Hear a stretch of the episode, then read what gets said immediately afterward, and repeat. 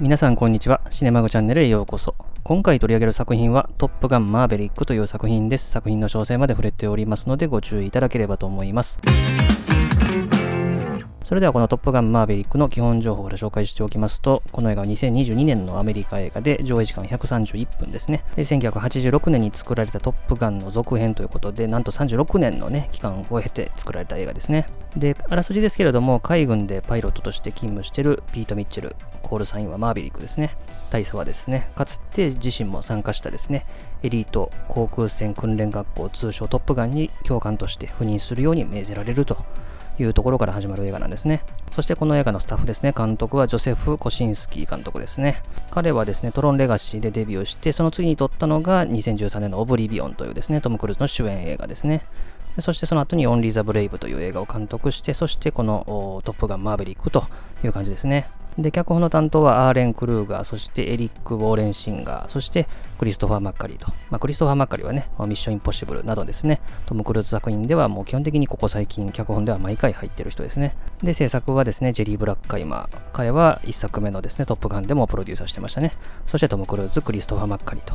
で、音楽の担当はハロルド・フォルター・メイヤーとハンス・ジマ。撮影の方はクラウディオ・ミランダという人ですね。この人はベンジャミン・バットの撮影とか、あとはジョセフ・コシンスキー監督の作品の撮影もよくやってる人ですね。で、キャストですけども、主人公のマーベリックを演じたのがトム・クルーズですね。そしてルースターというね、マーベリックのかつての相棒だったグースの息子ですね、を演じたのがマイルズ・テラーですね。まあ彼というと、まあセッションのね、印象が強いですけれども、まあ、オンリー・ザ・ブレイブというね、ジョセフ・コシンスキーの前作にも出演をしてるし、まあそれ以外で言うと、ラビット・ホールとかね、えー、そういったいろんな映画に出てる人ですね。そそれからペニーを演じたのがジェニファー・コネリーですね。彼女は Once Upon a Time in America というな、映画で子役デビューして、まあ、以降はフェノミナとかね、レクイエム・フォー・ドリームとか、ビューティフル・マインドとかね、まあいろいろ出てる人ですね。そしてハングマンを演じたのがグレン・パウエルですね。ドリームというね、あの NASA のマーキュリー計画の時のジョン・グレン役をね、演じたりした人ですね。そしてアイスマンを演じたのがバル・キルマーということで、前作からの続投組はトム・クルーズと彼だけですね。で、まあ、咽頭がんというね、がんを治療中ということでですね、もう今まで通りの声が出せないというね、状況下でも、まあ、なんとかね、出演をしたというところはね、いろいろニュースになったところですね。そしてサイクロンというね、このマーベリックの上司にあたる男を演じたのがジョン・ハムですね。そしてハンマーというね、まあ、序盤しか出てこなかったですけども、演じたのがエド・ハリスと。で、あとですね、アーカイブ映像でグースを演じたアンソニー・エドワーズ、そして彼の妻を演じたメグライアンの映像も映ってはいますね。で、制作時の話を少しだけしておくと、この映画の続編の話っていうのはですね、2010年、パラマウントがですね、1作目の監督をしたトニー・スコット、そしてプロデューサーだったジェリー・ブラックカイマーに、え話を持ちかけて、まあ、脚本も書き始められたんですけれども、2012年にトニー・スコット監督が自殺をしたとまあ、いうことでですね、まあ、この企画の続投がどうなるかってところは危ぶまれたんですけれども、まあ、なんとかね、企画は続けられまして、2017年にですね、続編制作っていうのが正式に公式発表されたと。で、その時にグースの息子役を誰にするかということで、マイルズ・テラー、そしてグレン・パウエル、ニコラス・ホルトの3人が候補に上がって、トム・クルーズの家でオーディションが行われたというね、ところで、マイルズ・テラーがね、グースの息子役に選ばれて、で、グレン・パウエルはハングマン役で選ばれたという形になりましたね。で撮影自体は2018年に開始されて2019年の2月に終えているのでで当初の公開予定は2019年だったんですけれども2022年に公開を延期と。でさらには延期した時にコロナの感染拡大があったので、さらに延期ということで、えなんとですね、当初の予定から3年遅れての公開という方なんで、撮った映像自体はもう大体3年ぐらい前の映像であるという形で、まあ本当に2年以上ですね、まあ本当にチューブラリン状態ということで、まあ、特にコロナの影響なんかでですね、公開が伸びた作品とかね、いろいろありましたけれども、もうその中でも多分一番伸びた作品じゃないですかね、この映画は。で、この映画のま興行成績ですね、まだ初週段階しかわかりませんけれども、まあ、全米のですね、初週の週末の興行成績は、この本作がダントツでしたね。えー、1週目の週末だけでですね、1億2400万ドルを叩き出しましてですね、トム・クルーズの主演作品では、2005年のね、スピルバーグが監督した宇宙戦争の6400万ドルぐらいがですね、最高の成績だったんですけれども、それを約2倍ぐらい上回るですね、まあ、自己最高記録を更新したというですね、まあ、とんでもないヒット作になっていると。で、今年の映画で言うと、スパイダーマンノーウェイホームがですね、初週の週末だけで2億ドル以上稼いでますんで、まあ、その次がザ・バットマンがこのトップガンマーベリックと同じぐらいのスタートなので、おそらく今年入ってからの映画では、全米の初週週末の売りでは3番目の売り上げということで、まあ、間違いなく大ヒット作になるということがもう確約された映画ですね。まあそういう映画であると。で、日本でも週末では1位という形になりましたね。それでは前置きはさておきまして、この映画の感想の話に移りたいんですけれども、まあ、そのトップガンマーヴェリックの話に移る前に、ちょっとトップガンの話もね、やっぱしとかないといけないかなと思うんで、しておきたいと思いますけども、まあ、トップガンは1986年にですね、トニー・スコット監督で映画化されたんですけども、プロデューサーのね、ジェリー・ブラックアイマーとドン・シンプソンがですね、この前にフラッシュダンスというね、映画を当ててるんですよね。で、フラッシュダンスっていうのが、まあ、いわゆる MTV 風の映画というかね、まあ、ミュージックビデオ、ミュージックビデオをなんか繋いでいくような映画っていうのがね、結構流行ったんですよね。それこそフットルースとか、ロッキー4とかね、で、このトップガンもその中に含まれる感じですよね。まあ、非常にね、印象的な音楽を流しまくる映画というかね、まあそういうのが非常に流行したわけですよね。で、まあこれをね、当てたジェリー・ブラックアイマとドン・シンプソンっていうのは、まあこれを90年代ね、音楽から爆破に変えていくわけですけれども、で、さらには、まあ、トニー・スコットがね、CM 出身の監督ということでですね、まあ、非常に短い映像の中でインパクトを残すってところに長けた人を連れてきたわけですよね。まあとはいえ彼はね、あのデビュー作がハンガーというね、後から振り返るとね、異色の作品ということでね、まあ非常にオカルト的な人気のある作品ではあるんですけども、まあ色物として見られた監督を連れてきたと、まあ、いうところでですね、まあ、そういったところがうまく重なって、このトップガンっていう映画は出来上がったと。で、インパクトある映像と音楽をとにかくね、優先したような映画でですね、まあ、トップガンのですね、音声解説なんかによると、顧問を務めた軍人の人がですね、いろいろ喋っててですね、これはちょっとないなとかっていう話は結構してるんですよね。まあ、なので、まあ、そういう現実よりかはですね、まあ、かっこよさ優先という感じ。で、さらには、型破りな主人公が恋に仕事に苦労するという、トム・クルーズの当時の、まあ、プログラムピクチャーとも言うべき内容の映画でですね、まあ、ストーリーはもう正直やってないようなものというかね、良くも悪くもこの軽さというのがね、売りの作品だったなというのが印象でですね、まあ、本当に音楽と映像というところがメインの映画というのが、まあ、私も振り返ってみて、えー、見た時の感想なんですね。で、果たして本作どうなるかというとこなんですけども、で、本作の映画を見る前の話をちょっとしとくと、トップガンのマーベリックを見に行ってですね、その上映前の予告編でミッションインポッシブルの最新作の予告編が流れるというですね、もう時代はトム・クルーズなのかとね、思わせるぐらいの感じになってるわけですけれども、で、私は結局初日に、えー、字幕 2D、そしてその後に字幕の IMAX と、まあ、合計2回見に行ったんですけれども、本当にあの、この映画は前作のリスペクトオマージュが、まあ、正直嫌味にならない程度で、え、描かれていて、で、これほどの長い時を経た続編としては、正直申し分ない出来かなと思いますね。で、1作目から2作目のですね、期間として空いた映画としては、おそらく最長じゃないかなと思いますね。ブレードランナーでも82年から2016年なので34年ですから、事実上多分トップガンが一番かなと思いますけれども、トップガンの1作目もね、本当に王道の王道という感じの映画だったんですけれども、本作もそれに重ね合わせるかのようにですね、本当に王道に王道を重ねていく展開ということで、もう本当に意外性のある展開なんて本当に1ミリもないと言ってもいいぐらいの展開なんですけども、やっぱりここまで突き通せば、やっぱすごいものはできるんだなと。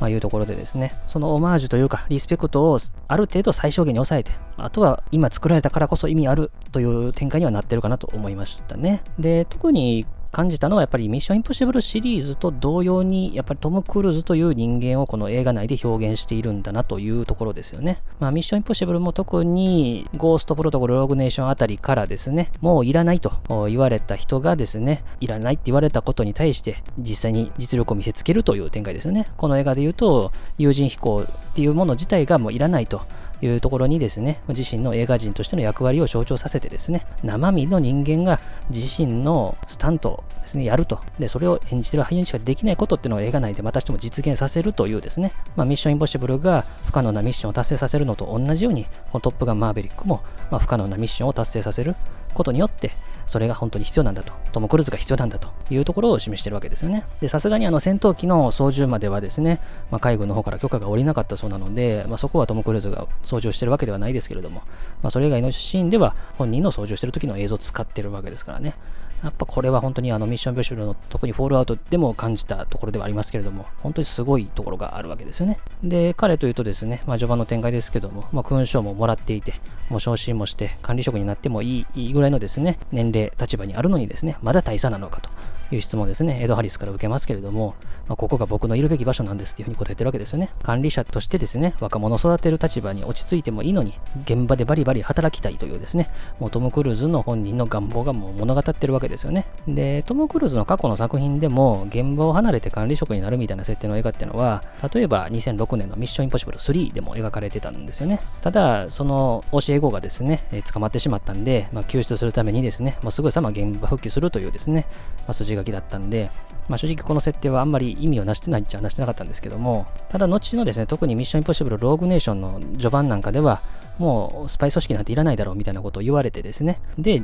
実際にそれをですね、あのチームで乗り越えて存在意義を示して、やっぱトム・クルーズいるよなというような感じの映画にするっていうところがね、あったわけですよね。で、本作もそういう意味ではチーム戦というところがですね、映画内にいろいろ散りばめられているわけですよね。まあ、それこそ冒頭のシークエンスでもですね、有人飛行で成果が出せないと、もう無人飛行に予算回すというふうに言われていて、この人たちの仕事がなくなっちゃうわけですから、まあ、だったら自分が有人飛行で成果を出して仲間のために体を張ろうと、まあ、これぞですね、アクション映画とというところをですね、続けていく上でですね、彼を支えてくれるスタッフにですね、まあ、今後も仕事をどんどん、ね、与えてあげたいというところですね。この映画も一番最後にですね、1万人の人に仕事を与えたみたいなですね、クレジット出てましたけれども、まあ、特にね、あとそれからラストにかけてのアクションに関しては、トム・クルーズ一人じゃなくてみんなの力で乗り越えていくって展開に、ね、なってるというところで、まあ、この辺はね、ミッション・インポッシブルの、ね、特に2なんかがトム・クルーズ単独のね、もう一人で何でも解決しちゃうみたいな映画からの脱却で、まあ、どんどんチーム戦を意識していったところと、まあ、すごく重なるところですね。で、さらにはですね、ミッション・インポッシブルシリーズと同じように本作もまたこの映画制作自体を反映していると言えるわけですよね。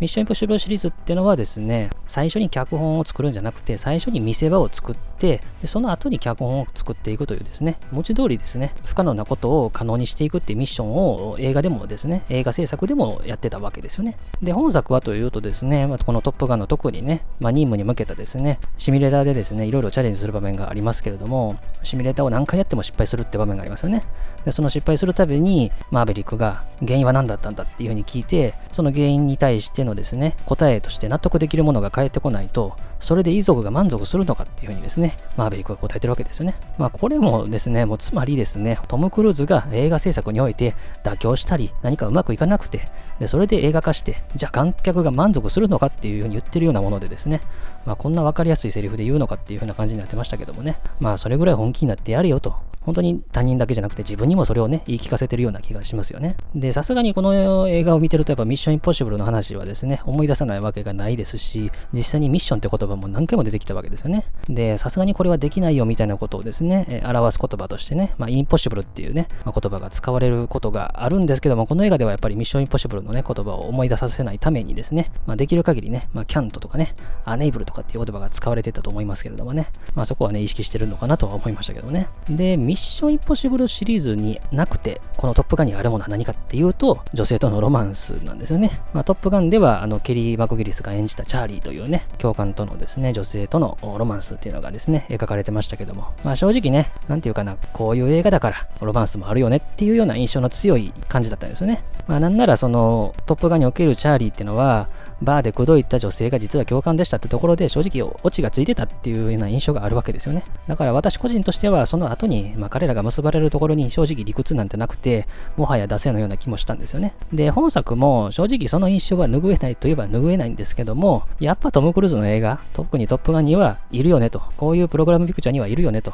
言っちゃうと、そのトップガンのですね、戦闘機をですね、レース映画にしたですね、デイズ・オブ・サンターって映画ではニコール・キットマンが出てきましたけども、あの映画も別にニコール・キットマン出てくる必要ないような設定でしたからね。まあこれはね、本当にもう娯楽映画というかね、まあそういう感じというか、まあ、正直ね、もうこれほどのミッションのためにですね、本当に1分1秒無駄にできないというのにですね、まあ女性と遊んでのんきだなっていうようなツッコミもね、あるっちゃあるんですけどもね。で、さらには短いながらもラブシーンまで用意されてると、まあ、いうところですね。ただ個人的にすごく印象良かったのは、まあ、抱き合ったりキスしたりみたいなですね、まあ、そういう激しいラブシーンを描くよりかはですね、どちらかというとその後の笑顔で会話するシーンってところをですね、映す方が長かったですよね。まあ、この方が圧倒的に印象が良かったですね。で、トム・クルーズってやっぱり自分のセルフプロデュースがすごく上手い人で、やっぱ自分がどう思われてるか、自分が何を求められてるかって分かってる人で、やっぱ特にその笑顔っていうのをね、この映画内にどれだけ出すかっていうところをですね、やっぱり本人がやっぱよく分かってるんだと思いますね。で、本作でもやっぱり川崎のですね、バイクを乗ってる時も笑顔だったし、で、ラストもね、笑顔だったし、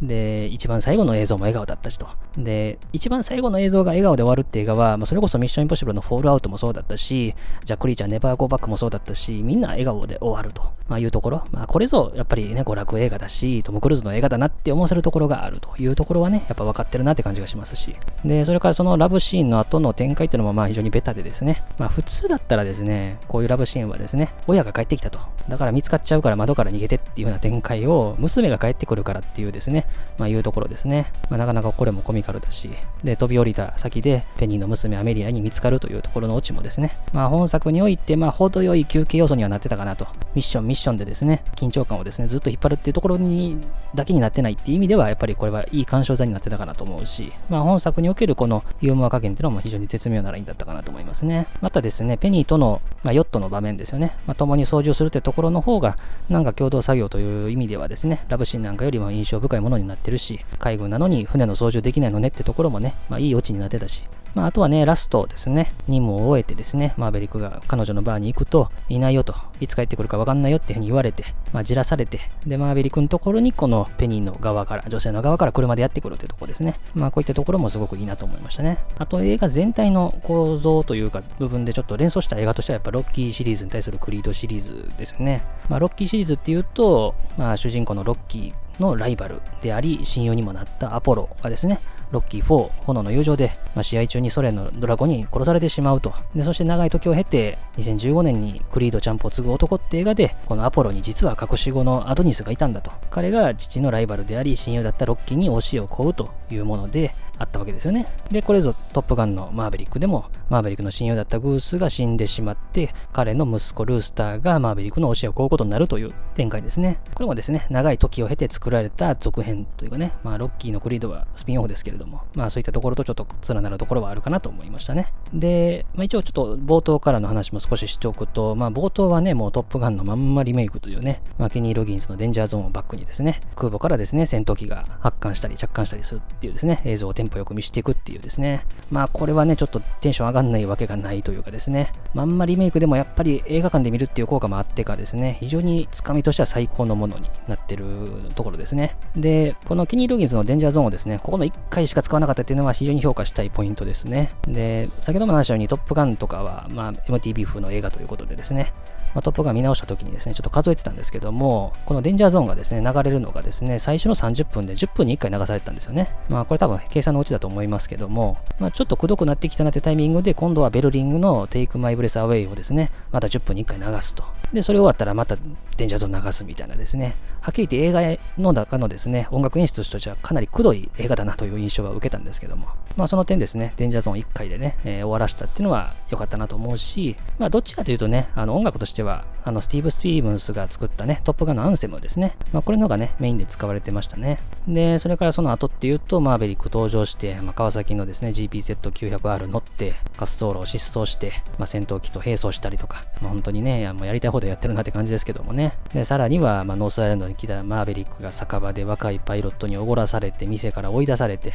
で、翌日若いパイロットらの前にマーベリックが教官として現れるっていうですね、まあ、これぞ前作のですね、ケリー・マクギリスのやったことをトム・クルーズがやってるという感じですよね。で、この酒場の場面でですね、マイルズ・テラーが演じるグースの息子ルースターが現れるわけですけれども、このマイルズ・テラーが口ひげしてサングラスかけるだけでお父さんを演じたアンソニー・エドワーズを思わせるってところはやっぱすごいなと思いましたね。やっぱマイルズ・テラーってちょっとカメレオン俳優的な印象があって、まあこういうね、あの、まあどっちかというと男前役もやるし、まあセッションみたいなね、ちょっとナイーブな青年役。一番私残ってるのはやっぱラビット・ホールっていうね、2010年の映画の青年役も非常に印象残るんですけどもね。まあそういう意味では結構貴重な俳優かなという印象ですね。で、さらにはまあトップガンオマージュっていう意味では、トップガンの中にあったビーチバレーのシーンを本作ではビーチアメフトでやってると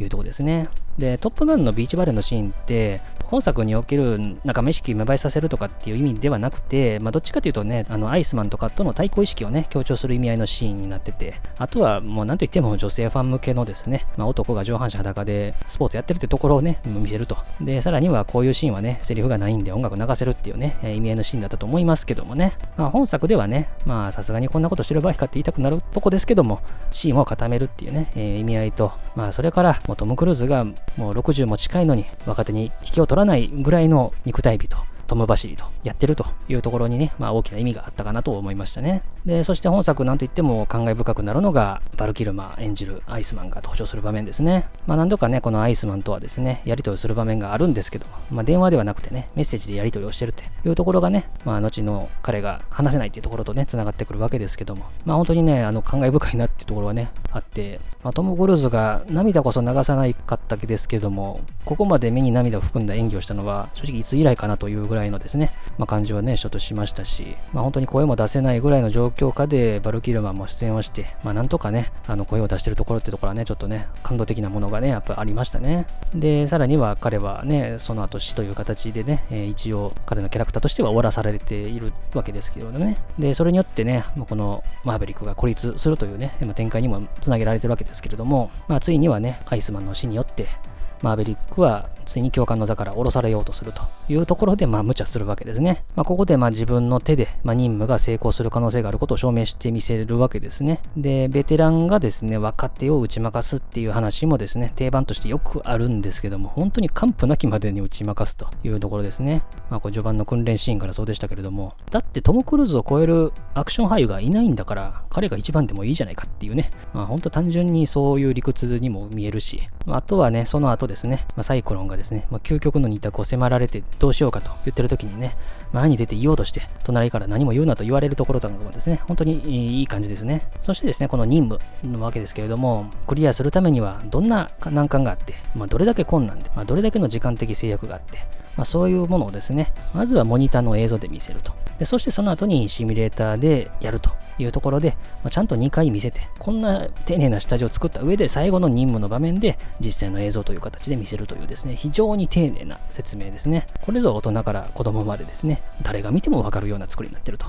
いう、まあ、娯楽作のですね、もう本当に教科書のようなね、感じのやり取りですけれども、で、これが、まあ本当に前作のラストのですね、まあ本当に反省というかね、そういったものが活かされてるような感じで、前作のラストって、なんかね、食事してるところで、まあ急遽出場することになるぞということでですね、まあ正直何がどうなって、どんな敵と戦って、どうやって解決したのかっていう理屈があんまりないまま、ね、終わった印象があったんですよね。で、ちなみに音声解説によると、あんな食事してるところでいきなり急遽出動することになるっていうことはありえないっていうふうなことを言ってましたけども、本作にはどんな乗り越えなきゃいけない壁があって、で、それをどうやって乗り越えたのかっていう理屈はね、あの映画としてきちっとね、提示してたって意味では、間違いなくトップガン以上のものをね、作ったなと思うし、あとこの作戦のね、実行は、まあ、どう見てもスター・ウォーズのデススター破壊なんかを思わせるところはね、ありますね。で、そして、まあ、最後のね、ミッションが始まるわけですけれども、まあ、特にね、やっぱり、ドッグファイトの場面っていうのが一番ね、燃えるわけですね。かつての映画でもドッグファイトっていうのは描かれてきましたけども、やっぱ群を抜いていいですね。ドッグファイトって非常に難しいんですよね。で、これ、もう前作のね、話、音声解説の話からの引用ですけども、空にですね、なんかマークつけるわけにはいかないんですよね。例えばカーチェイスだったらですね、どっかを目印にするとかってことができますけども、なかなか空だと難しいと。だから、同じ戦闘機が何機もですね、一つのカメラの中に収まるっていう映像を撮るのが非常に難しいみたいな話をね、してましたけども、で、本作の監督、ジョセフ・コシンスキー監督、そしてトム・クルーズ主演っていうと、先ほど話したオブリビオンもね、タッグ組んでるわけですよね。で、オブリビオンの中でもですね、まあ一応ドッグファイトね、あの、同じような渓谷みたいな場所でやってましたけども、まあ基本ベースは CG だったわけですし、で、まあ戦闘機とはね、また違う SF のね、アクションでしたからね、ちょっと比べようもないかなっていうところではあるんですよね。ただちょっとオブリビオンちょっと思い出したのは、あの、冒頭のですね、トップガンオマージュのあのシークエンスの中にですね、あの首振り人形ちょっと出てきましたけどもね、あれはね、オブリビオンでもね、主人公のですね、乗り物の前方に置くってところでね、やってましたね。で、ちなみにそのラストの敵国っていうのはね、どこの国かっていうのは明らかにされてないんですよね。で、これはトップガンでも明らかにされてなかったんですよね。これもちょっと音声解説の話ですけども、当初はトップガンでの最後の敵国っていうのは北朝鮮を想定してたそうなんですけども、国の方からですね、まあ、友好に向けて話をする上での妨げになる可能性があるから、具体的な国名として北朝鮮は挙げられなかったそうなんですよね。まあ、どこかわからん敵と戦う曖昧さっていうのが、まあ、トップガンらしい、ある意味でのちょっと軽さとね、つながる部分ではあったんですけども、で、本作ではですね、一応 NATO の同盟国を脅かすということになっていて、で、NATO に加盟していないどこかの国が、アメリカの同盟国の脅威になっているという設定になってるわけですね。なので一応わかんないと。でさらには敵のパイロットはですね、顔がわからないですね、まあ、黒のヘルメットもしているということなので、まあ、人種までもわかんないという感じの配慮をしていると。ただ、調べたところによるとですね、この戦闘機の形、特に第5世代の戦闘機の外観からですね、まあこれはロシアだろうというふうな話はね、ネットには上がってましたけれどもね。で、まあそこからっていうのはまあ本当にお約束の展開ですね。まあ、誰かが誰かのために犠牲になるということで、マーベリックとルースターそれぞれお互いがお互いを助け合うというですね、反目し合っていた2人が助け合う展開というですね、まあ非常に胸が熱くなる展開です。ね。で、助かったルースターのところへトムがね、トム走りで走っていくとね、まあ、マーベリックがルースター突き倒してですね、言い合いを始めてしまうというですね、戦場でお前らは何をやってるんだと。で、ね、ちょっとね、熱が冷めて、言い合いをしていても仕方がないことに気づいて、まあ、助かってよかったなみたいなところを言うところもなかなかいいし、で、その後は、まあ、敵の戦闘機を奪って逃げるという展開ですね。これはね、なんかちょっと昔の戦争映画をね、思わせるような展開で、F14 というね、もう過去の産物と。で、これもちょっと調べた話ですけれども、アメリカでは、まあ、この戦闘機はもう2006年には退役をしているというですね、もう化石というね、言われてましたけどもね。だから第5世代の戦闘機とはですね、もう到底話にならないというようなね、えー、ところが、この映画の中では何とか言われてるわけですけれども、で、ちょっとこれも調べた話ですけども、第5世代の戦闘機っていうのは何がすごいかっていうと、ステレス性がすごいらしいんですよね。だから相手が気づかないうちに近づいてやっつけるっていう能力に長けてるそうなので、まあこの映画の中だと第5世代の戦闘機っていうのはもう基本的にどこにいるかっていうのも全部分かってる上での戦いなので、まあ、ドッグファイトで強いかどうかっていうのはまた別の話で、まあ、本作でルースターが言ってるように、パイロットの腕次第なんだってところですね。まあ、だからこれぞ、まあ、60を迎えるトム・クルーズだって、まあ、使いようによっては主役も張れるし、力を発揮できるんだとっていうね、話にもなってくるわけですね。まあ、そして本作はその後ですね、まあ、何度か死ぬかなと思いきや助かって、また死ぬかなと思ったら助かってっていうですね、まあ、本当にもう娯楽映画のですね、定番を抑える展開が続いていくわけですね。で、特にここ最近の大作映画で、特にシリーズものとかの、まあ、ラストの作品ですよね。まあ、例えば、アベンジャーズのエンドゲームにしても、007のノータイムトゥーダイにしても、まあ最後、主人公が死んじゃうというですね、ちょっと締めっぽいようなね、終わり方にすることが多かったわけですね。で、本作もね、まあそれを思わせるような展開ですよね。急にね、画面がですね、ブラックアウトしたりとか、あるいは急に音が無音になったりとかね、まして、ああ、主人公死んじゃうのかなって思わせる展開がですね、まあ、何回かあるんですけども、やっぱり主人公はトム・クルーズなんだと。主人公を死なせるわけにはいかないという意味での、まあ、しっかりお約束を守っていくというとこですね。こういうね、大作映画の続編でのですね、主人公が死ぬみたいな締めっぽい終わり方ではなくて、まあ往年のですね、娯楽対策を思わせる非常にカラッとした明るさが目立つですね、展開もいいなというとこですし、まあ、ちなみにトム・クルーズが死ぬという展開に関して言うと、もうオール・ユー・ニード・イスキルという中で、まあ、何回も死んでますんでね、まあ、ここでまあ死の回数をね、稼いでるわけですからね、もう死なないというところですね。まあ、そしてね、なんとか最後帰ってくるわけですね。まあ、車輪が破壊されてるんでですね、まあ、みんなの力で止めなきゃいけないというところですね。まあ、このなんか暴走してるトム・クルーズを止めるにはもう仕方ないというね、なんかみんなが力を合わせないと止められないんだっていうぐらいのですね、感じもあって、この最後の空母の着艦シーンなんかもいいですし、で、その着艦シーンの後のみんなが出て抱き合うところってところもですね、もうこれもトップガンオマージュというかね、もうまんまということで、まあここもね、グッとくるところがありますし、まあそしてね、その後のエンドクレジットでは、まあ登場人物の映像と、まあ名前がクレジットされるというですね、まあトップガンと同じ手法ですね、で締めくくられてると。そして先ほども話したようにトム・クルーズの笑顔で終わるというところが非常に素敵ですね。まあそしてですね、トニー・スコット監督への追悼クレジットもしっかり用意されてると、まあいうですね、まあ本当にベタもベタを重ねるですね、展開の映画で、まあ、友人の死を乗り越えるとかね、その友人が、息子がいて、息子がその父親の死を乗り越えるとか、で、まあ同じセリフをですね、自分で言ったり、他人の人が繰り返したりとかね、あるいは本作で、まあ一番の嫌われ役を演じたと言ってもいいジョン・ハムが演じたサイクロンがですね、まあ、最後にお前のことをちょっと認めざぞっていうですね、まあ、表情とか、まあそういったところなんかもですね、非常にベタでですね、まあ本当に登場人物とかのキャラクターとかですね、展開とか、まあそういったところのですね、まあ、意外性は本当にゼロに近いぐらいのですね、映画なんですけども、やっぱ娯楽作ってこうだなっていうところをですね、120%の力で見せつけたという意味では、最高の続編だったなという印象で、まあ、正直ね、ケチつけようと思ったらいくらでもつけられるんでしょうけど、ちょっとこれはそれを超えたね、ものを持ってるなという映画でですね、まあ、素晴らしい映画体験をですね、させてくれたなという意味では、本当にトム・クルーズに感謝っていう感じですね。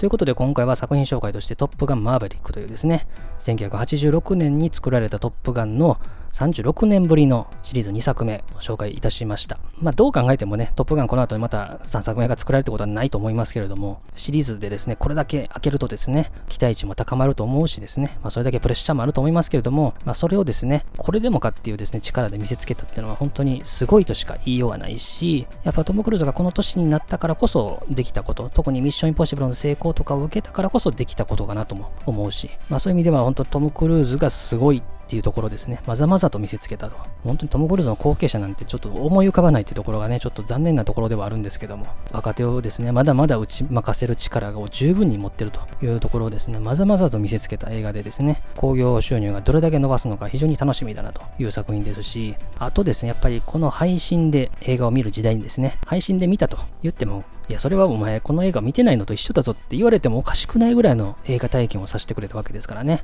私は2回見ましたけども、正直まだ全然見に行こうかなと思えるぐらいの作品なので、で、さらには来年にはミッションインポッシブルの最新作も待ってるというところなんで、本当にトム・クルーズというですね、映画人がここへ来てね、自己最高記録を打ち出すというですね、まあ、ところもあるので、まだまだ見届けていかないといけない俳優だなと本当にリアルタイムで終わらないと意味がないなというところですね、えー、感じた作品でした。というようにですね、当チャンネルでは他にも様々な作品の紹介してますんで、いろいろ聞いていただければと思います。最後までお付き合いありがとうございました。